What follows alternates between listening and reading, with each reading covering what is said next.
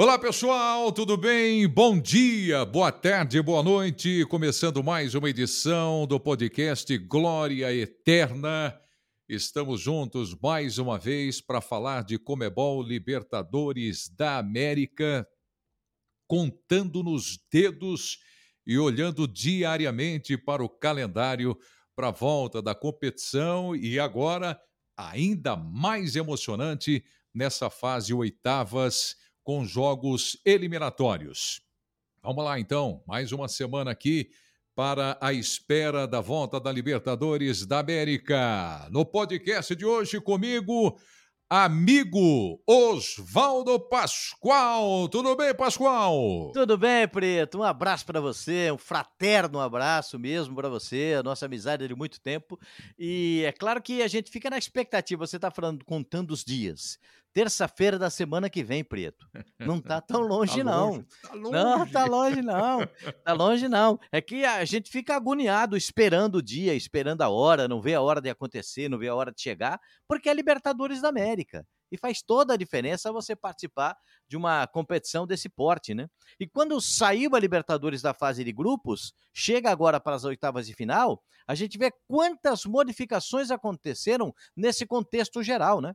O Flamengo em busca de uma afirmação, o Atlético Mineiro em busca também dessa mesma afirmação, o Fortaleza brigando contra o rebaixamento, o Atlético Paranaense parece que se encontrou numa faixa dentro do Campeonato Nacional, enfim, a gente vai vendo essas situações eu não falei do Palmeiras, porque o Palmeiras é o único que mantém, inclusive, diante da perspectiva dos argentinos, como River e Boca, que são os principais, aqueles mais falados, que ainda também estão adotando uma postura, encontrando uma personalidade. Mas o Palmeiras parece que mantém uma linha, uma expectativa do seu torcedor, uma expectativa que vem sendo mantida não só nas competições nacionais, mas também agora para as oitavas de final da Libertadores da América.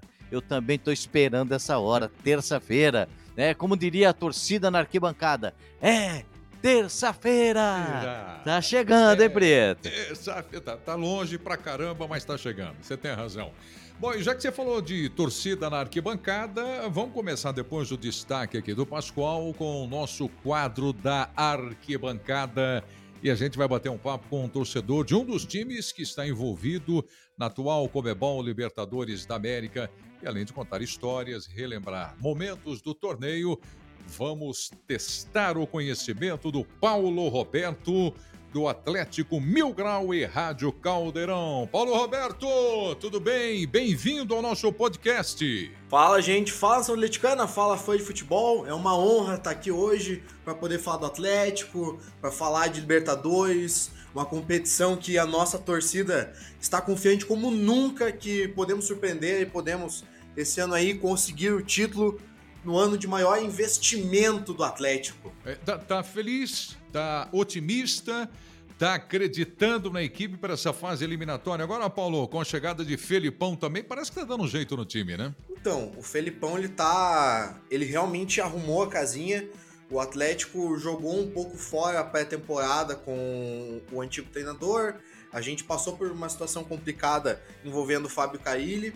Ele chegou e começou a fazer o que a torcida mais cobrava que é unir o time. Porque o Atlético até mostrava bons momentos em campo, mas faltava união, faltava uma conexão entre os jogadores. E agora, finalmente, o Felipão tá dando uma cara pro time, o time tá cada vez mais construindo, criando, se desenvolvendo, mas o principal, ele tá unido. Então, eu acho que a torcida nunca teve tão confiante, tanto pelo time tanto pelo investimento, mas principalmente por saber que no banco a gente tem um cara que conhece a competição e gosta de Copa, como é o Felipão. Maravilha, então vamos. Ô Pascoal, estamos aqui com o Paulo. Nós vamos fazer agora o nosso quiz Atlético Libertadores. Vamos agora se aprofundar aqui na história do Furacão. Então vamos começar assim. Em 2000, o Atlético disputou pela primeira vez a Libertadores. Na fase de grupos, se classificou em primeiro lugar, fazendo 16 dos 18 pontos possíveis. E na estreia, vitória sobre o Aliança Lima no Peru. Se lembra do placar desse jogo, Paulo? Quanto foi? Atlético e Aliança Lima em 2000. Deixa eu lembrar aqui. Hum. Caraca. Na estreia no Peru. Contra o Alianza Lima, eu tô muito na dúvida se foi um jogo que o Atlético fez um 5 a 5 mas se eu não me engano, foi um 2 a 1 Eu não tenho tanta certeza. Quase isso. Quase isso, mas o resultado foi ainda melhor para o Furacão. 3 a 0 na estreia, Paulo. 3 a 0. Vamos seguindo aqui com o quiz. Naquela primeira Libertadores, o Atlético seria eliminado para o outro Atlético, o Galo, nos pênaltis na fase oitavas de final. Um jovem jogador que viria a fazer história por outro clube brasileiro foi o responsável pela cobrança. Quem perdeu aquele pênalti? Tá, eu me lembro que a gente perdeu para o Atlético Mineiro é, nesse jogo. Deixa eu lembrar aqui. Tcharam. Putz, não lembro. 10 segundos aí para ele, Pascoal. Lucas. Quem foi que perdeu o pênalti? Vamos ver. Gabiru? Adriano Gabiru. Boa! Acertou aqui a segunda do nosso quiz. Vamos para a terceira aqui. Um dos jogos mais marcantes da Libertadores de 2005 foi nas quartas de final contra o atual, ah, na época, né, campeão brasileiro, o Santos, que tinha o Robinho e aquele timaço. Na ida, 3 a 2 para o Furacão. Na volta, na Vila Belmiro, outra vitória do Atlético. Qual foi o placar e quem marcou os gols, Paulo? Tá, é, eu me lembro que a gente ganhou de 2 a 0 e se eu não tô enganado, os gols foram do Chula. Chulapa. Boa! Os dois gols do Aloysio Chulapa. Agora esquentou, né? Vamos lá para mais uma. Na atual Libertadores, o primeiro gol do Atlético foi marcado de pênalti na vitória por 1 a 0 sobre o Strongest. Quem sofreu aquele pênalti, Paulo? Tá, quem fez o gol foi o Terans. Mas Hum. quem sofreu o pênalti É. foi o Abner. Hum, não. Mais uma chance para você. Per- Olha, são difíceis as perguntas do quiz aqui hoje, hein? Coelho. Mais uma oportunidade para você. Foi o. Coelho. É, tem um cara no Flamengo com esse nome, hein? Vitinho! Putz, verdade. Vitinho. Foi no primeiro lance dele em campo. Né? Ele tinha entrado aos 16 minutos e sofreu o pênalti já no minuto seguinte, aos 17 minutos. Mas eu já disse aqui, essas perguntas são difíceis também hoje, hein? É pra complicar mesmo. Vamos lá para mais uma. O Atlético marcou oito gols na atual edição. Três foram marcados por brasileiros e três por estrangeiros. Quem foram os autores dos gols do Furacão até aqui? Diga aí, Paulo. Tá, na Libertadores foi Thomas Coelho, Pablo, Davi Terans e. Caraca, eu não me lembro se o Canóbio fez gol na Libertadores ou na Copa do Brasil. Mas eu acho que foi o Canóbio. Eu ia dar essa dica para você. Canóbio também. Canóbio também. Pablo, você já falou. O Coelho, você falou. Terans, você falou. Canóbio Mais e. Tem mais um que fez, eu não tô lembrado agora. Os Bom, estrangeiros ele acertou. Agora falta Acertou. acertar dois brasileiros que ele não falou ainda. Vou dar uma dica para ele aqui, ó. Ó, o, o nome de um cara que vestiu a 10 no São Paulo Futebol Clube, um uruguaio que era assim um meia espetacular. Pedro. Ah, Pedro Rocha. Pedro Rocha. E dois gols do Christian. Então foram dois do Pablo, dois do Christian, Pedro Rocha, o Coelho, o Terans e o Canóbio. Tá certo? Vamos lá. Agora nós temos aqui o Ping Pong Libertadores. Tá pronto aí, Paulo? Prontíssimo. Um jogo, Atlético e Boca. um gol. O. Um gol. O gol que o Atlético fez em 2005 contra o. Contra aquele time mexicano, sempre esqueço. Mas que garantiu a nossa classificação. Foi um gol que a gente fez lá no México. O Um jogador, O jogador, Cocito. time mais temido. Atlético. Atlético. Galo? Não, nós mesmos. Você. A gente não acredita na gente, né? Quem vai acreditar? Então tá bom.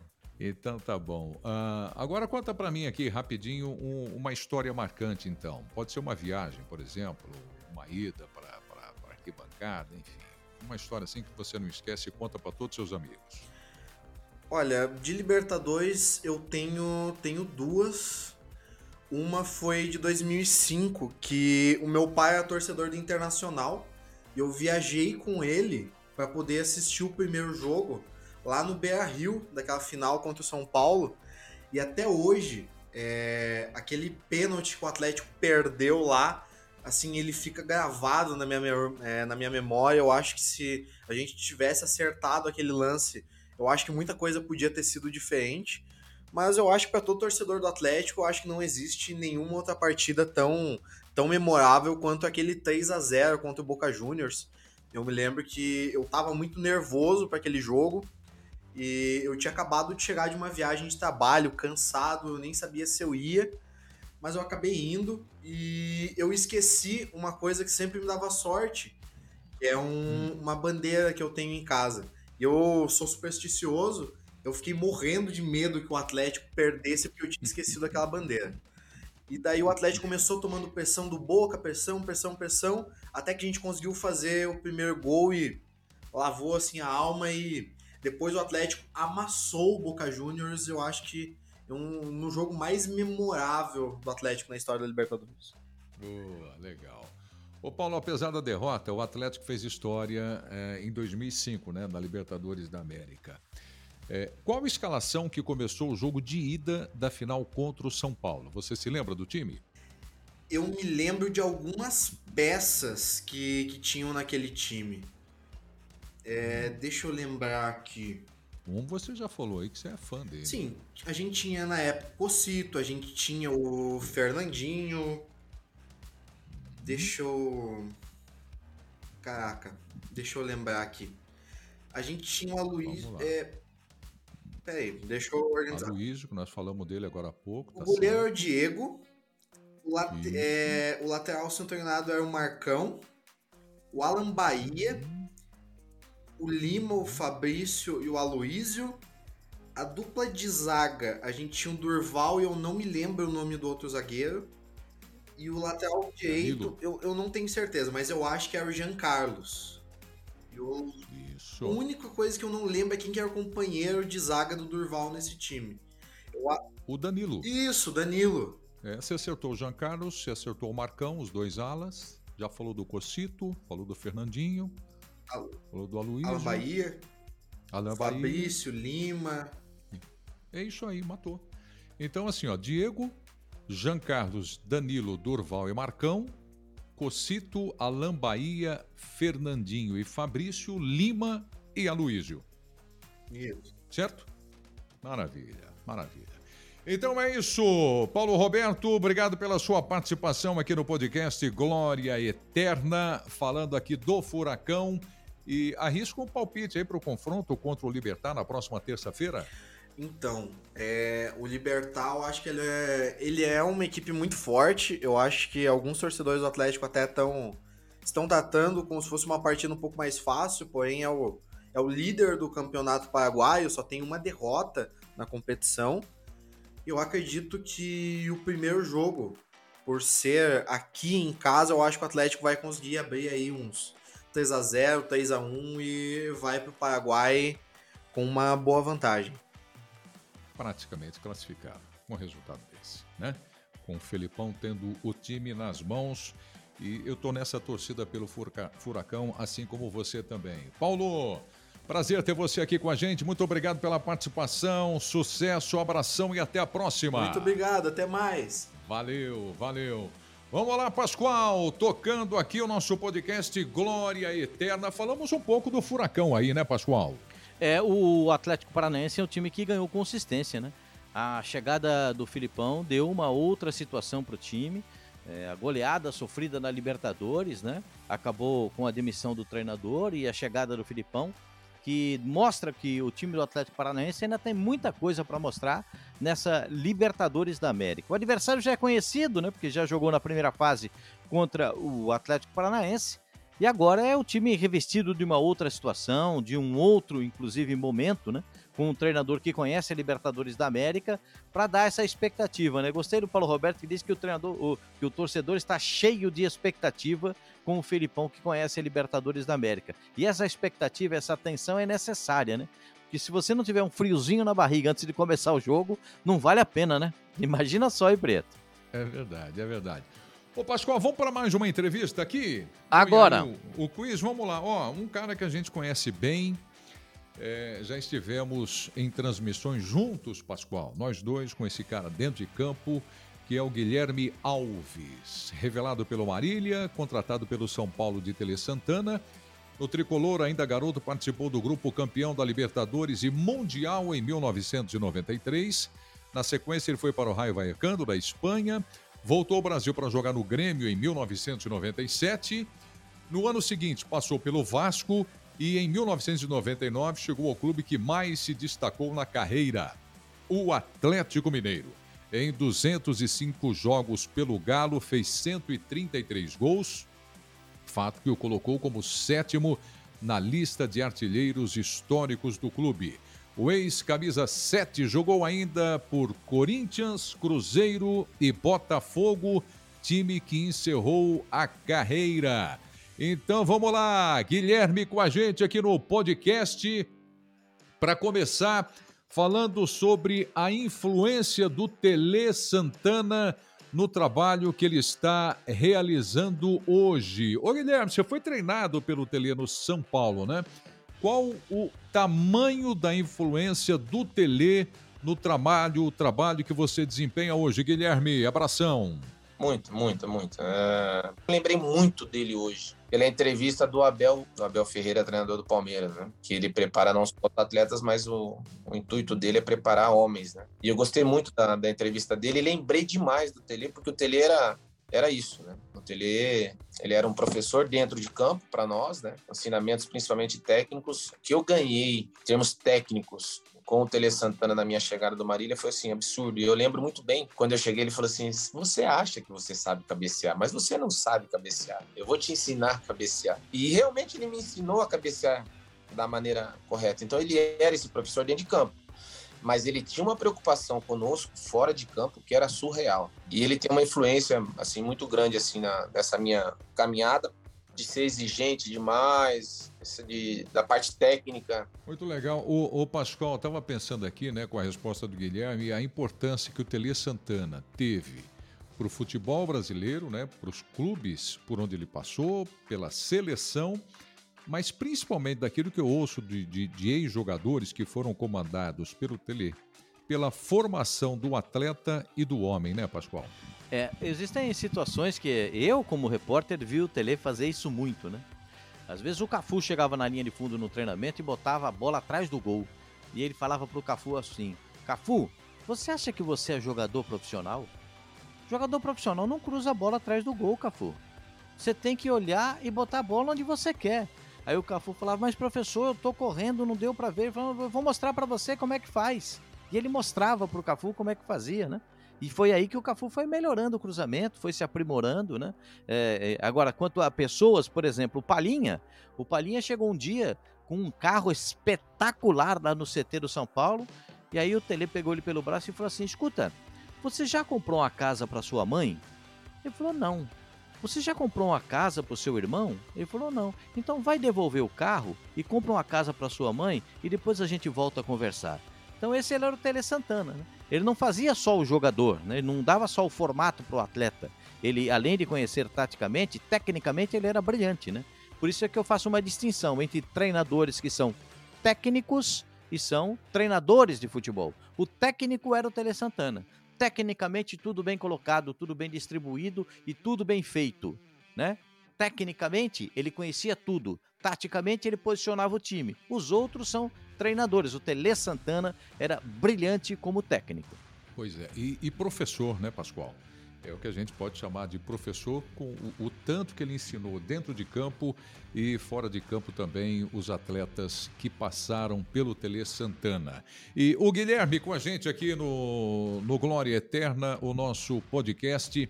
A gente está aí nessa luta de conquistas né, da Libertadores da América, ainda atrás das conquistas da Argentina em número de títulos. É uma questão de interesse dos clubes? Ô Guilherme, você acredita que aquele time que mudou a forma como os times brasileiros enxergavam a Libertadores da América é uma influência do São Paulo do Tele, Guilherme? Eu acho que sim. Não foram somente os dois títulos da Libertadores. É que logo na sequência da Libertadores, o São Paulo é bicampeão mundial, ou seja, ele ganha os dois mundiais na sequência. Os dois títulos foram importantes, sim, claro que foram. Mas ele leva o São Paulo para dois mundiais contra dois gigantes, que na época eles mandavam no futebol mundial. Barcelona e Milan, consequentemente. É, olhando no macro, né, não só no micro, falando, ah, Libertadores mudou porque o São Paulo foi campeão da Libertadores. Não, eu acho que não. Eu acho que é mais nesse contexto geral que além de ganhar Libertadores, o São Paulo vai dá duas porradas em dois gigantes europeus. Os europeus não tinham nem ideia de quem era o São Paulo, de quem jogava, da maneira que jogava. Eles estavam por aí andando realmente em relação a isso. Na verdade, é que eles achavam que ia chegar lá e é São Paulo, quem é São Paulo? Então, dentro desse contexto que o São Paulo vai, ganha as duas e ganha os dois mundiais, eu, eu acredito sim que a percepção, né, o interesse, a visão dos, dos clubes mudaram. É, e o Guilherme de uma importância fundamental, né, para o futebol brasileiro, um exímio atacante, né? E, e, teve a oportunidade de jogar com grandes atletas também, como por exemplo o Ronaldinho. Então acho que é legal, bacana a gente abrir o espaço aqui, Guilherme, para você falar sobre o encontro que você teve com o jovem Ronaldinho ainda no Grêmio, Guilherme. O Ronaldo estreou no jogo contra o Vasco, no Olímpico. O Luizão, meu parceiro, irmão, faz 1 a 0 pro Vasco e a gente empata, ele bate o escanteio e eu faço o gol, na verdade mas é obviamente que a gente já via que alguma coisa diferente ia sair dali. Os treinamentos eram, assim, aquele menino quando chegou era impressionante. Era impressionante. A gente sabia que ali ia dar, ia dar alguma coisa muito, mas muito diferente assim em relação ao futebol. Pascoal, você se lembra onde nós conhecemos o Ronaldinho, já que o Guilherme falou aqui de um cara tão diferente? Eu me lembro perfeitamente quando a gente esteve juntos a primeira vez com o Ronaldinho. Tá lembrado, Pascoal? Em Tandil, na Argentina. Tandil. Tá lembrado disso? É, sul-americano, é. né? É, sul-americano sub-20. Sub e depois estivemos também no sub-23, né, que era a eliminatória para chegar à Olimpíada. Tá lembrado disso também? Com o Ronaldinho jogando pela seleção brasileira.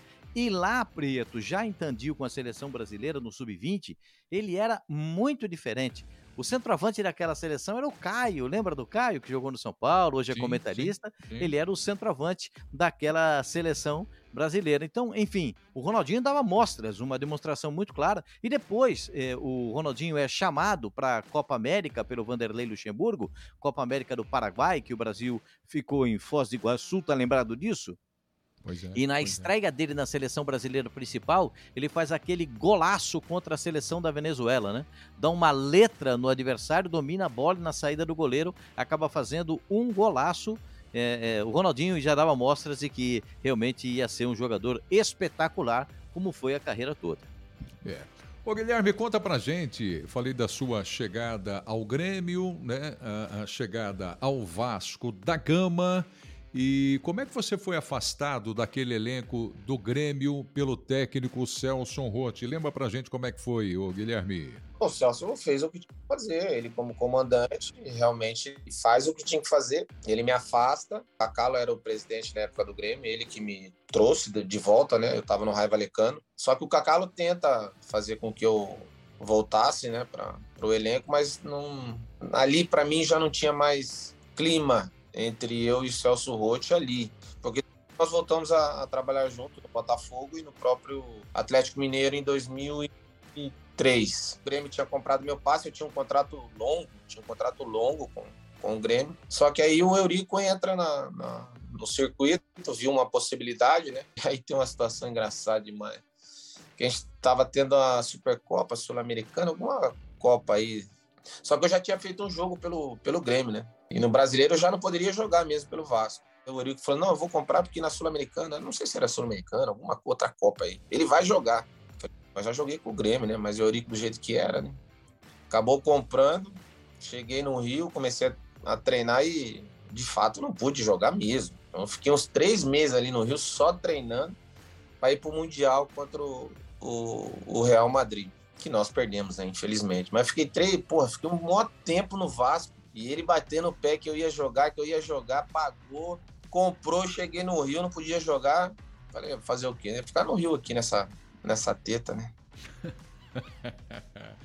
A gente sempre ouviu muito disso, né, Pascoal? Jogar no Rio de Janeiro, trabalhar no Rio de Janeiro. Nós passamos alguns anos lá também, né, Pascoal? É. E as festas convidativas e tudo mais, né? É, o, o, jogador de futebol, quando ele vai jogar em uma equipe do Rio de Janeiro, ele fica mesmo que enebriado, né? Com uma situação de uma cidade tão bonita, de viver num momento diferente, ou até se vem do exterior, num país que tem sol quase que o ano inteiro. Então tudo isso acaba gerando esse clima. Ainda mais, imagina o Guilherme, né? O Guilherme, quando chegou para jogar no Vasco da Gama, toda, todo aquele envolvimento dele, até ele contou um pouquinho aí de vai jogar, não vai jogar, vai jogar, não vai jogar, e acabou ficando três meses para poder jogar pelo Vasco da Gama. Difícil isso para ele como jogador e para o Vasco que tinha gasto um dinheiro para a contratação dele, né, Pedro?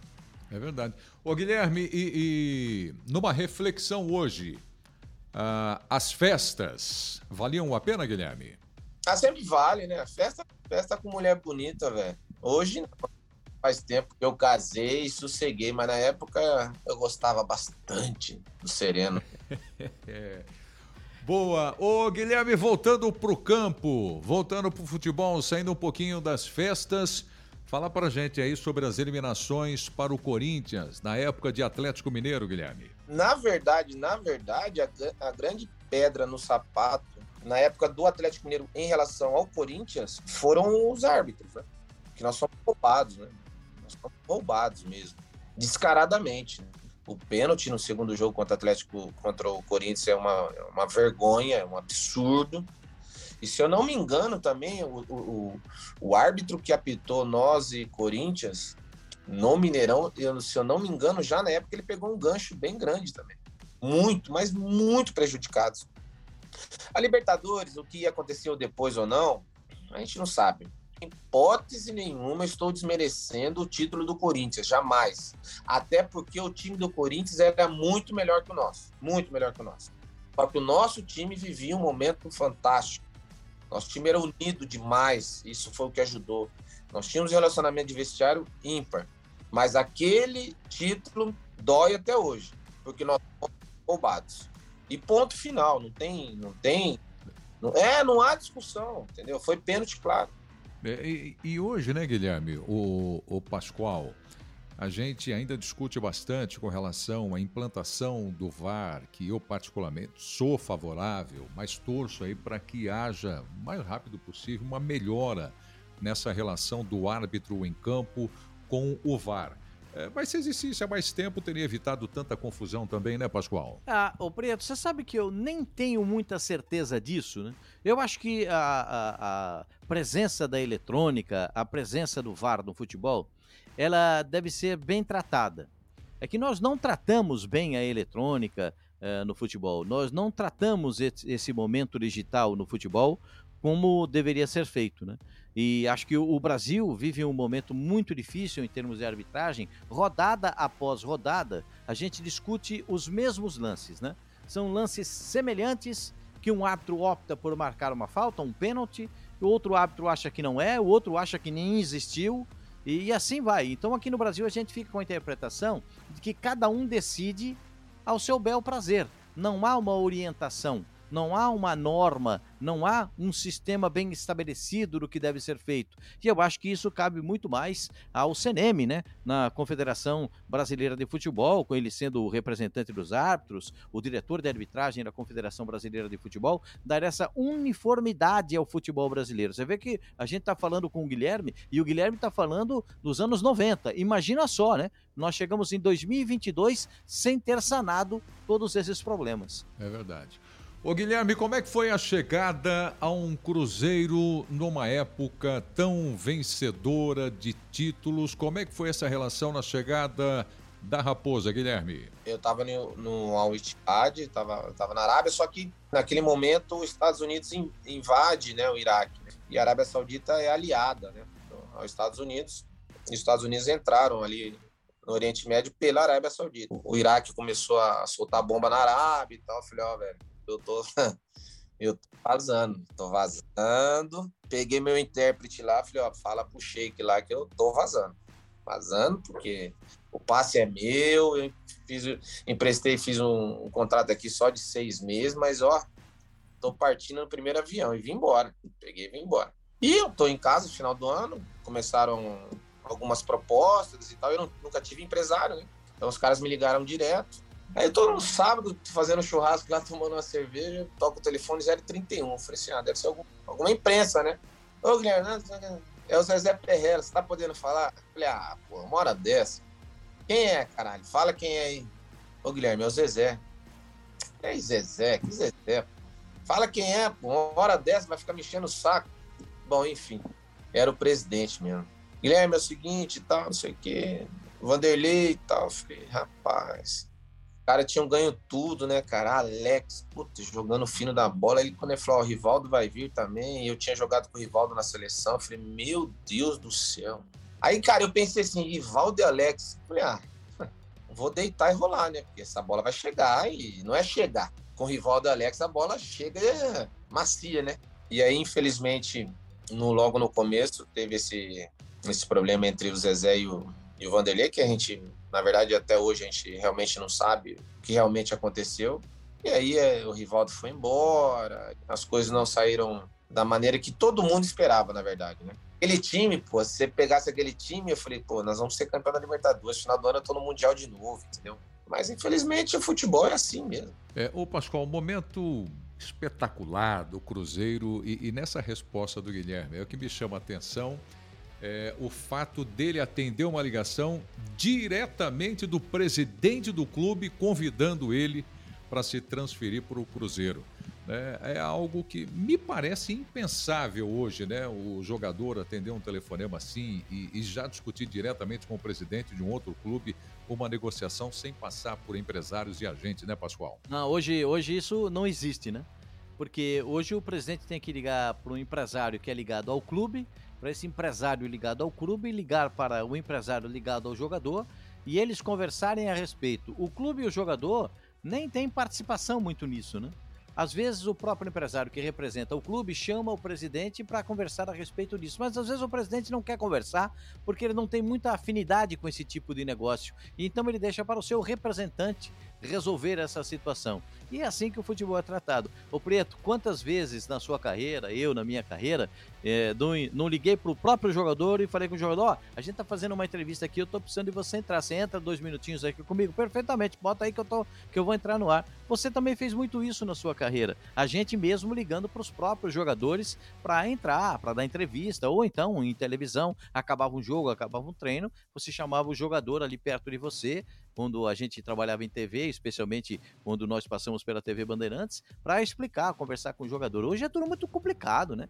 Tem muito assessor, né? Tem muito assessor para não fazer nada, tem muito assessor que só fica atrapalhando a vida dos outros. Mas é, é muito legal quando, quando o Guilherme fala isso. Ah, o presidente me ligou. Ah, eu pensei que era alguém da imprensa, porque a imprensa me ligava toda hora. Então, porque era assim mesmo, era assim que funcionavam as coisas. E o Guilherme, o Guilherme sempre foi um cara legal, né?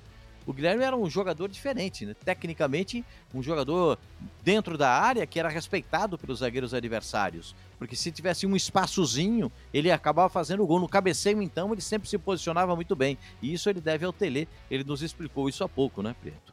É verdade. O, o Pascoal, você sabe que um dia o pessoal que está ligado aqui no nosso podcast, um dia eu ainda conto com mais detalhes aqui. Você falou da facilidade né, de ligar para um, um jogador, de ligar até para um técnico de futebol Certa vez eu estava durante a Copa América jantando num restaurante na cidade de Cali e recebo uma ligação da produção né, do, do, do programa que a gente tinha e o Fernando Vanucci, né, saudoso Fernando Vanucci. É, você está jantando? Eu falei, tô, tô jantando nesse momento. Com quem? Eu falei, aqui na minha mesa, do meu lado direito, está o Orlando Duarte, mais um saudoso jornalista e amigo. Ele falou, e de frente para você, quem é que tá? Eu falei, o Filipão. Luiz Felipe Scolari falou: pô, não dá para colocar ele no programa ao vivo assim, Pascoal, por telefone, nessa simplicidade, nessa agilidade, com essa rapidez. Eu falei, Vanucci, nós estamos jantando, né? Aí o Filipão olhou para mim e falou assim: é, quem é que tá falando? Eu falei, é o Vanucci.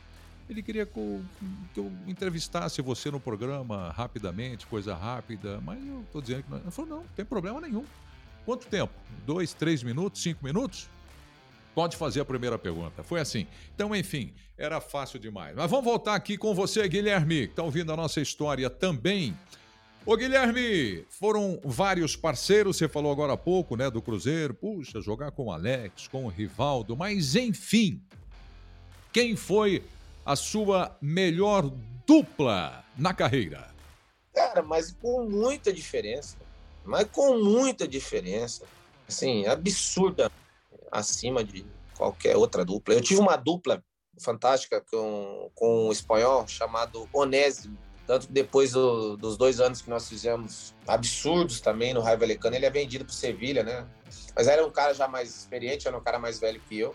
E nós jogamos dois anos seguidos também, assim, titulares absolutos. Eu e o Onésimo. Era um baixinho, muito bom de bola também, inteligente pra caramba.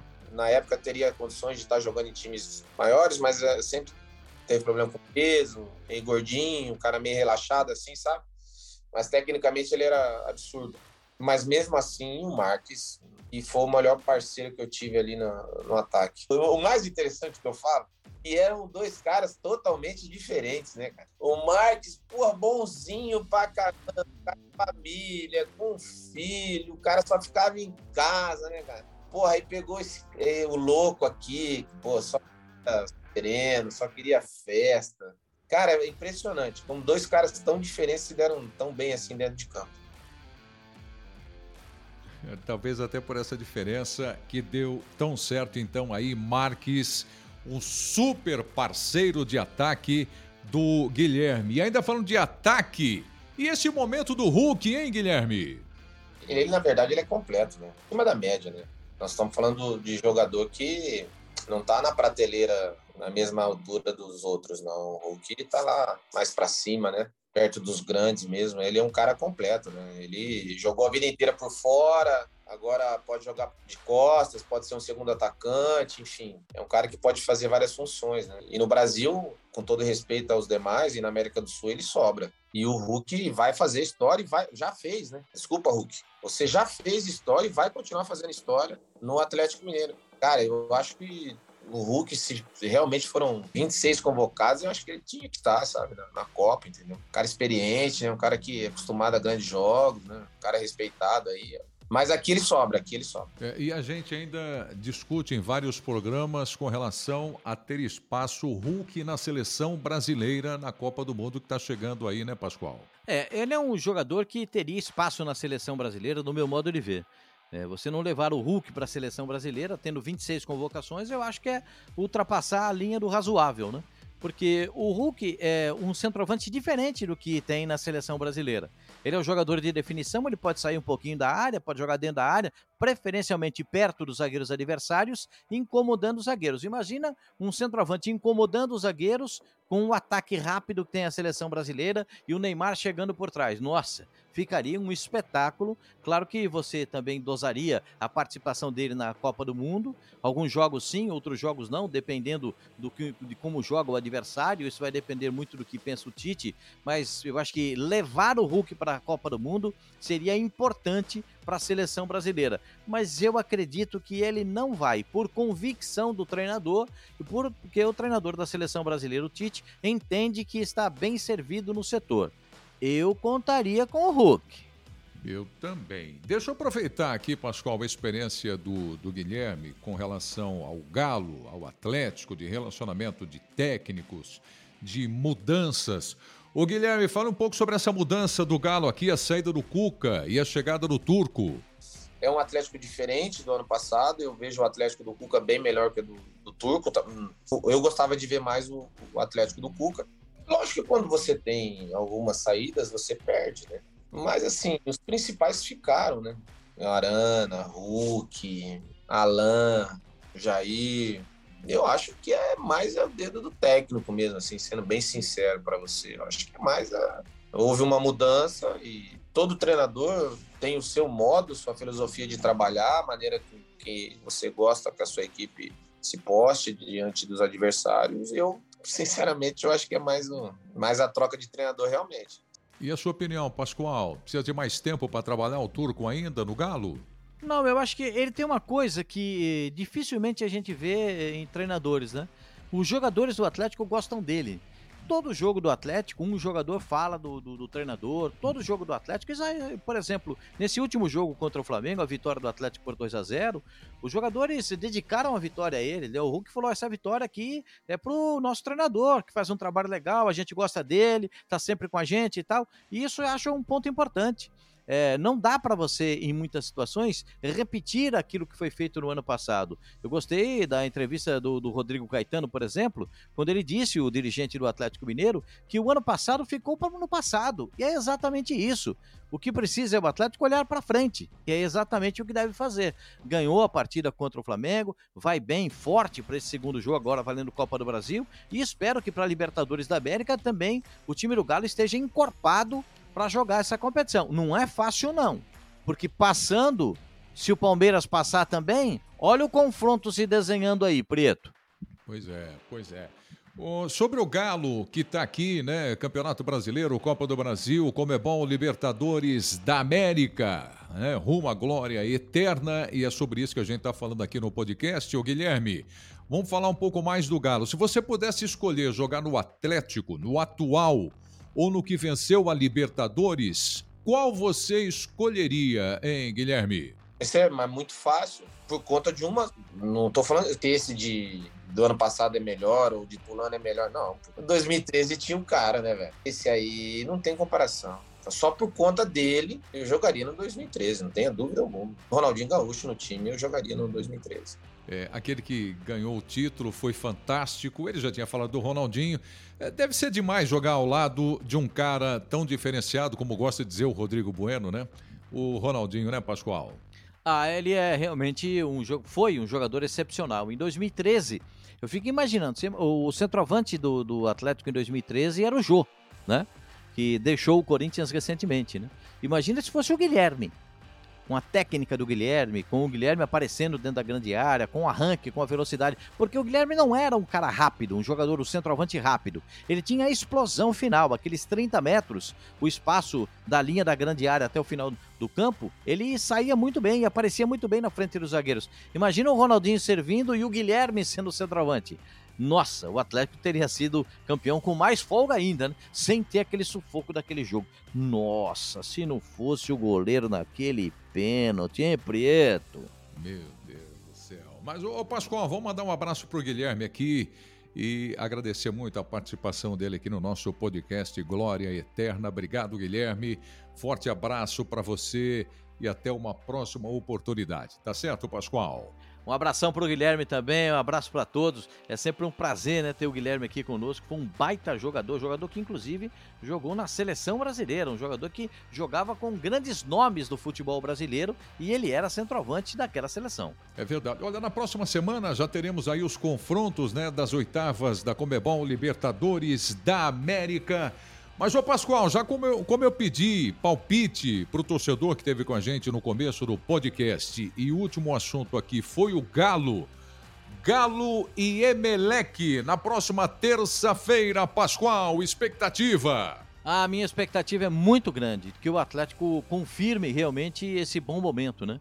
Essa vitória contra o Flamengo traz um alento, uma expectativa muito grande é, não só para o jogo da Libertadores da América, mas para a sequência da competição para o time do Atlético Mineiro. Eu, eu vi o Emelec jogar, é um time que carece de muitas posições, não tem um bom goleiro, mas eu estou botando fé mesmo é no Atlético Mineiro. A chegada na frente do Hulk, com jogadores importantes, com o Vargas retornando, com o Keno. Nossa, o Keno tá driblando, que é uma coisa maravilhosa. Então, de repente, o time volta a se encontrar. Nacho, Zaratio pode se recuperar também para jogar. Os dois volantes que são muito bons, o goleiro que é excepcional, os dois laterais que passam todas, inclusive o Arana, jogador de seleção brasileira. Eu tô botando uma fé enorme no galão da massa para esse confronto aí contra o Emelec. Legal. Ô, Pascoal, na próxima terça-feira, então, como é bom, Libertadores da América, no dia 28 de junho, estará de volta nos canais Disney Star Plus. Está muito longe a terça-feira ainda não, Pascoal? Não, tá chegando, Preto. É, aquela, é, é, que a ansiedade vai aumentando. Cada dia que passa, aumenta a ansiedade, a expectativa. Vai dando aquela pressão no sujeito. Tá chegando a Libertadores. Eu acho que é por isso que eles deixam, para ficar um pouquinho mais longe assim, que é pra gente alimentar essa expectativa de chegar a Libertadores da América. A Libertadores é espetacular, hein, Preto? É isso aí, Pascoal. Saudades da Libertadores. Obrigado pela companhia, dividindo comigo esse espaço aqui do podcast Glória Eterna. E uma ótima semana para todos nós, Pascoal. Um abração. Um abraço a todos, obrigado pela atenção. Valeu, pessoal. Até a próxima.